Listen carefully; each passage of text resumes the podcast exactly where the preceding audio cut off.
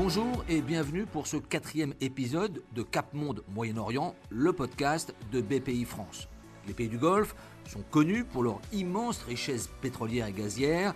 Elles ont fait leur fortune depuis les années 70 et les deux chocs pétroliers. L'Arabie saoudite est le deuxième producteur de pétrole de la planète, derrière les États-Unis. Le Qatar est lui le premier producteur mondial de GNL, le gaz naturel liquéfié. Mais les temps changent.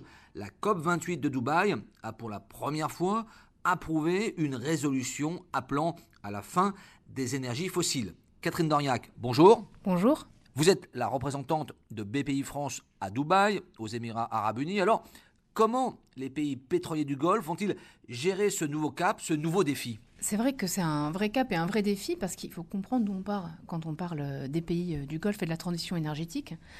Euh, vous l'avez dit, on parle des plus gros producteurs euh, de pétrole et de gaz au monde et également parmi les plus grands émetteurs de CO2 au monde. Ça veut dire que l'économie et la façon de vivre dans ces pays-là est très carbonée. Vous n'avez pas euh, de transport en commun euh, très développé, c'est le tout voiture. On a un besoin très important de climatisation au moins six mois par an. Donc c'est un vrai cap. Ce qu'on sait aussi, c'est que le pétrole n'est pas éternel. On l'a vu dans les précédents épisodes. On a un objectif de net zéro carbone à 2050. Mais ce qui est très important de vraiment comprendre, c'est que toutes ces annonces que nous avons vues depuis la COP notamment, c'est des objectifs aussi réalistes. C'est-à-dire qu'il faut préparer l'après-pétrole.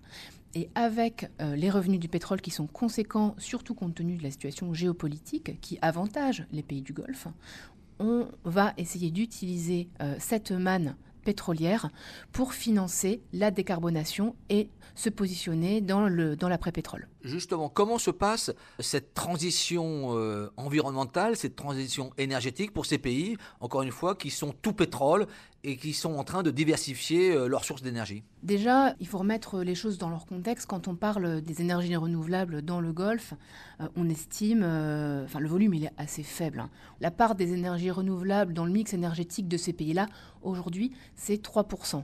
Ce qu'il faut aussi savoir, c'est que on ne parle pas des mêmes pays, il y a des grandes disparités. Vous avez par exemple des Émirats comme le Qatar qui ont 90 ans de réserve de gaz euh, devant lui.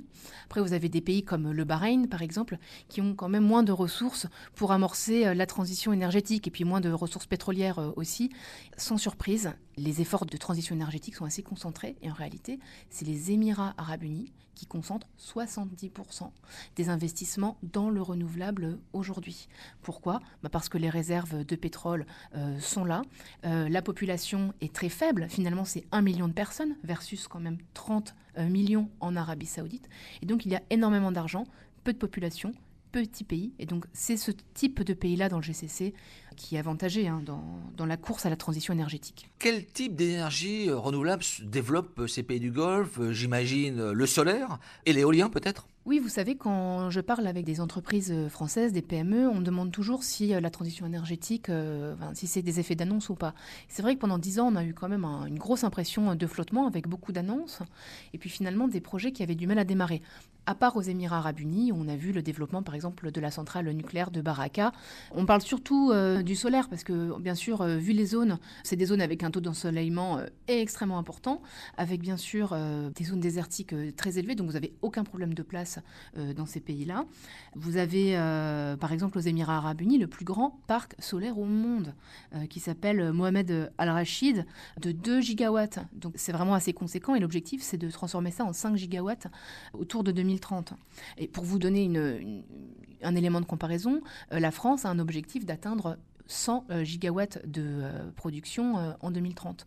Donc on est vraiment sur quelque chose d'absolument conséquent et phénoménal. Écoute de l'Arabie qui est quand même le grand mastodonte de la région? Est-ce que eux aussi veulent investir dans le renouvelable? Alors oui, tout à fait. Euh, on parle beaucoup du grand projet Anéum, hein, d'usine euh, d'ammoniac.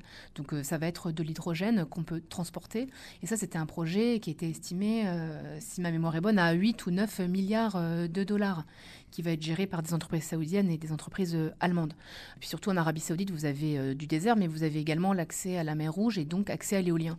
Donc c'est un pays qui tend à se développer et qui va énormément se développer aussi. C'est pour ça que mon chiffre de 70% d'investissement aux Émirats arabes unis il est à relativiser, tout comme mon chiffre des 3%, parce qu'en réalité, on part de presque zéro euh, il y a 10 ans.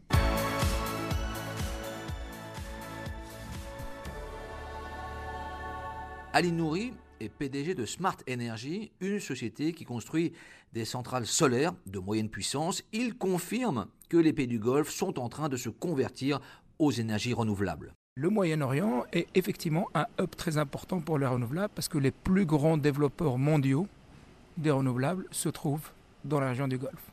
Parce qu'il y a beaucoup d'ensoleillement déjà, il y a beaucoup de soleil, il y a, de la ressource. Et puis, ils ont compris, il y a 15 ans, que pour euh, faire une transition du monde du pétrole duquel ils vivaient, eux ils vivent jusqu'à maintenant, vers le nouveau monde, il va falloir investir. Donc ils ont investi depuis 15 ans énormément d'argent pour développer des projets partout dans le monde. Et alors pour vous, euh, pour revenir à votre société, vous avez beaucoup de projets, euh, bon évidemment donc aux Émirats, mais aussi Qatar, euh, Arabie Saoudite, Oman. Vous êtes où exactement? Alors aujourd'hui, notre client principal est basé aux Émirats Arabes Unis. Il s'agit de l'un des plus grands développeurs mondiaux qui s'appelle Masdar. Donc on a beaucoup de projets avec eux. Et euh, Masdar, comme je vous l'ai dit, développe des projets partout, en Afrique, en Europe, aux États-Unis, aux Caraïbes, partout. Donc nous, on le suit partout où il veut aller. Vous êtes un peu un sous-traitant? Nous sommes un partenaire. Euh, le mot sous-traitant me plaît bien aussi, il n'y a pas de souci. Mais euh, nous, on apporte de la certitude au projet. C'est-à-dire qu'eux, ils, ils investissent et nous, on leur rassure que leur projet arrive à terme dans le budget et dans le timeline qui est prévu. Donc euh, voilà, on, on, a, on, leur apporte une certitude sur l'exécution. Est-ce que c'est facile de travailler avec les gens du Golfe? Oui, très facile. Nous, nous avons un client euh, qui a tous les atouts d'un très bon client. Il sait ce qu'il veut, il nous paye très bien, il nous paye à temps, il est exigeant, on apprend avec lui, il est content et nous le sommes aussi. Quid de l'Arabie? C'est un marché qui vous intéresse? Énormément. L'Arabie, il se passe beaucoup de choses depuis quelques années et je pense qu'il se passera encore beaucoup de choses dans au moins la décennie à venir. Ils ont une volonté très claire de diversifier leur économie et très clairement les renouvelables font partie de ce renouvellement. Et, oui, tout à fait, nous sommes intéressés et on travaille actuellement sur des appels d'offres en Arabie Saoudite. Est-ce que vous travaillez sur les méga projets On parle de Neom, de Red Sea, euh, de Kidia. Enfin, il y a des méga projets qui se profilent à l'horizon. Vous êtes euh, dessus? Oui, on est dessus. On a euh, soumis des propositions pour Neom et pour Red Sea. Donc de produire de l'électricité verte? Produire de l'électricité verte et stabiliser le réseau le jour où il y aura euh, plus de 20-30% de, de solaire qui est intermittent. Il faut absolument du stockage pour stabiliser les réseaux. Donc ça, c'est l'un de, de, nos points distinctifs, c'est ajouter du stockage au solaire pour que l'électricité verte, la moins chère du monde, qui est le solaire, reste une électricité stable. Il faut euh, que la demande et, et, la production soient équilibrées. Et donc, euh, on en produit plus dans la journée, on stocke, et euh, la nuit, on restitue cette énergie. Et là, en termes de, de référence, c'est essentiellement donc, les Émirats, l'Arabie. Vous, avez, vous allez où aussi dans le, dans le Moyen-Orient? Les marchés qui nous intéressent, c'est le Sultanat d'Oman, parce qu'ils ont un grand territoire et, et, et, pas mal de besoins. On s'intéresse également donc, euh, à des pays comme le Koweït, on s'intéresse euh, au Qatar. Là où il y a des projets, nous sommes prêts à les exécuter. Au Bahreïn aussi. Quelle est la clé de la réussite justement dans ces pays du Golfe? C'est de nouer des partenariats de long terme. C'est d'être patient, de comprendre leurs, euh, euh, leurs besoins, de trouver les bons interlocuteurs, parce que euh, voilà, c'est comme toujours. Et, et, surtout, surtout, avoir cette perspective long terme. Il ne faut pas travailler sur un projet, dans la perspective d'un seul projet. Il faut nouer des, donner confiance et prouver au jour le jour qu'on est digne de cette confiance. L'idée, c'est pas de faire un coup. Absolument pas. Si c'est pour faire un coup, il ne faut pas aller euh, dans les pays du Golfe.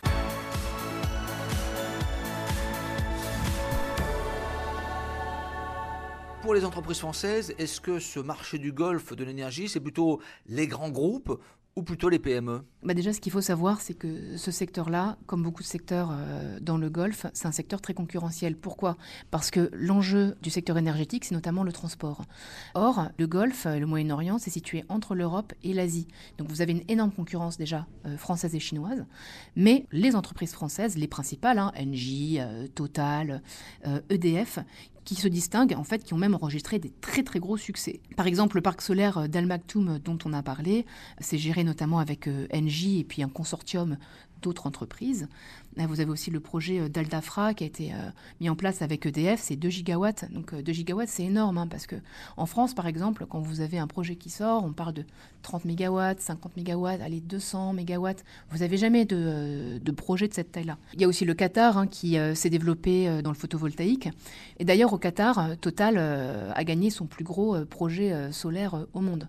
Pour donner une idée de, de la taille de ce marché. Quel savoir-faire, quelles technologies peuvent apporter les PME, PMI françaises C'est sûr que euh, j'ai parlé de la concurrence indienne et chinoise tout à l'heure. C'est clair que si vous voulez euh, vendre des panneaux photovoltaïques, euh, il ne faut pas aller dans le Golfe, puisque là, on va vraiment pas être compétitif il faut vraiment se dire qu'il faut apporter une, valeur ajoutée. Donc tout ce qui va être, par exemple, le raccordement, les ondulateurs, euh, tout ce qui va être lié à des capacités de stockage, par exemple, les batteries, parce qu'on parle beaucoup euh, d'hydrogène, ça c'est un vrai euh, besoin. Et puis également tout type de logiciel qui va permettre de mesurer la consommation, d'optimiser la consommation, les algorithmes, ça, ça va être vraiment très intéressant pour, pour les pays du Golfe et c'est là où les entreprises françaises qui ont une vraie valeur ajoutée, un vrai savoir-faire, peuvent se positionner.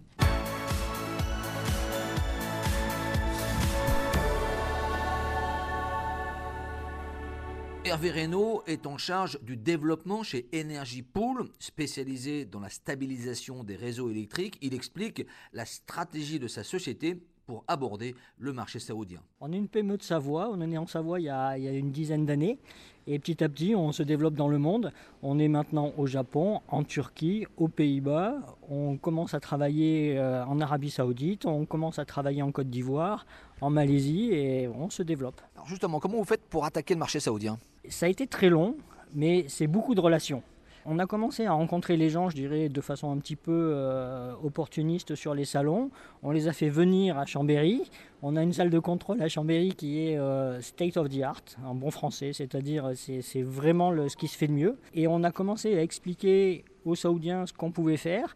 Ils nous ont partagé leurs problèmes et petit à petit, on a commencé à faire ce qu'on appelle des proof of concept, des POC avec eux, de façon à démontrer nos capacités on est particulier parce qu'on demande en gros aux gens de moins travailler pour aider le réseau électrique. Donc c'est un peu contre-intuitif. Ils avaient besoin de le voir.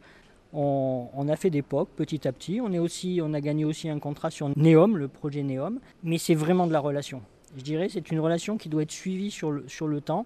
Des fois pendant un an, deux ans, il se passe moins de choses et puis ça s'accélère en fonction de leurs problèmes. Il faut être là et il faut avoir des gens sur place. Et petit à petit, notre business augmente et on met petit à petit des gens sur place. Oui, justement, vous avez une implantation sur place, vous avez un bureau sur place en Arabie Saoudite? Pas encore de bureau en Arabie Saoudite, mais on a déjà des gens au Middle East. Euh, pour l'instant, ils sont aux Émirats, mais ils sont aussi souvent que possible euh, en Arabie Saoudite. On a commencé comme ça et dès que les opérations vont devenir plus récurrentes, on a vraiment l'intention de mettre un bureau euh, en Arabie Saoudite. Oui, parce que là-bas, on a l'impression que c'est un peu euh, un pays qui est vraiment qui va être dédié au, renouvelable. C'est vrai que c'est le pays du pétrole, l'or noir, mais c'est maintenant le renouvelable. C'est maintenant le renouvelable. On, voit qu'il y a des grandes sociétés françaises qui gagnent des contrats euh, importants en, solaire. et, et donc, tout l'écosystème des renouvelables va devoir suivre. Et l'écosystème des renouvelables, c'est la production solaire, mais aussi la stabilisation des réseaux et euh, le fait de pouvoir consommer les, euh, piloter les consommateurs en fonction de ça. Mais vous, vous êtes une PME-PMI, vous êtes associé à un groupe saoudien? Non, pas pour l'instant. Euh, parce qu'on n'a pas d'opération encore. On était vraiment sur de la démonstration technologique. Donc on a démontré notre, notre savoir-faire. Quand on va rentrer, je dirais, dans des opérations de façon continue en Arabie Saoudite, on aura besoin, et ça sera très bien, d'avoir un partenaire local fort qui puisse aussi nous aiguiller sur euh, comment faire, comment naviguer. C'est comme ça qu'on a fait au Japon avec TEPCO. Et c'est comme ça qu'on veut le faire dans, tous les pays où on veut travailler, soit avec, euh, je dirais, les entités publiques locales, parce qu'on est quand même beaucoup sur les entités publiques électriques, soit avec un industriel de référence. Vous avez fait allusion à Neom, donc le grand projet euh, euh, à côté de la mer Rouge. Vous allez faire quoi à Neom? C'est un projet qui est immense, et j'hésite à prendre le, le terme de microgrid. Mais en fait, dans nos business, il y a soit on travaille pour le grid national, c'est le réseau. C'est le réseau. En France, c'est RTE, EDF, enfin RTE en l'occurrence. soit on travaille, je dirais, plus en B2B avec les gens qui ont un, micro-réseau. Neom, ça ne sera pas un micro-réseau, mais ça reste dans cette catégorie de micro-réseaux qui sont plus ou moins autonomes et qu'il faut optimiser entre le solaire et par exemple la consommation énergétique des bâtiments. Et ça, il faut l'équilibrer et c'est notre rôle et c'est pour ça qu'on a été sélectionné. Et l'éolien, ça vous intéresse? Vous, êtes, vous pouvez aussi connecter sur l'éolien? On peut connecter toute technologie de production on préfère les, productions décarbonées, mais on peut connecter toute technologie de production et toute technologie de consommation. C'est-à-dire qu'on a des experts techniques qui vont voir les industriels, qui vont voir les bâtiments, qui vont identifier comment on peut piloter la consommation énergétique au mieux. Il y a des gens qui font moins, qui sont dans l'efficacité énergétique du moins. Nous, on est dans l'efficacité énergétique du mieux. Donc piloter au mieux pour aller consommer l'électricité quand elle est renouvelable et non carbonée. Et là, c'est compliqué de travailler au quotidien avec les Saoudiens ou plus généralement avec les gens du Golfe? Compliqué, non, mais le Golfe, comme tous les pays du monde, a ses codes. Il faut connaître ces codes. Et pour connaître ces codes, le mieux, c'est d'avoir des gens en local qui connaissent ces codes et il faut s'allier avec eux, les embaucher. C'est des gens euh, je dirais, au Moyen-Orient qui sont beaucoup plus habitués. Moi, j'ai travaillé en, Chine euh, dans mon passé. Euh, c'est un, autre monde. Au moins, au Moyen-Orient, on peut partager au moins une langue verniculaire commune qui est l'anglais. Et ça peut permettre d'avoir des relations directes, ce qui, est, déjà très bien. Et après, il faut avoir vraiment des gens en local, être là, quand on vous voit, ça avance. Quand on vous voit moins souvent, ça avance moins vite. Voilà. Merci Catherine Dorniac pour toutes ces précisions. Je rappelle que vous êtes la représentante du bureau de BPI France à Dubaï, aux Émirats Arabes Unis. Vous pouvez écouter ou réécouter ce podcast sur les réseaux sociaux et sur le site de BPI France où vous retrouverez un article numérique et des informations pratiques pour prolonger cet épisode consacré au secteur de l'énergie dans les pays du Golfe.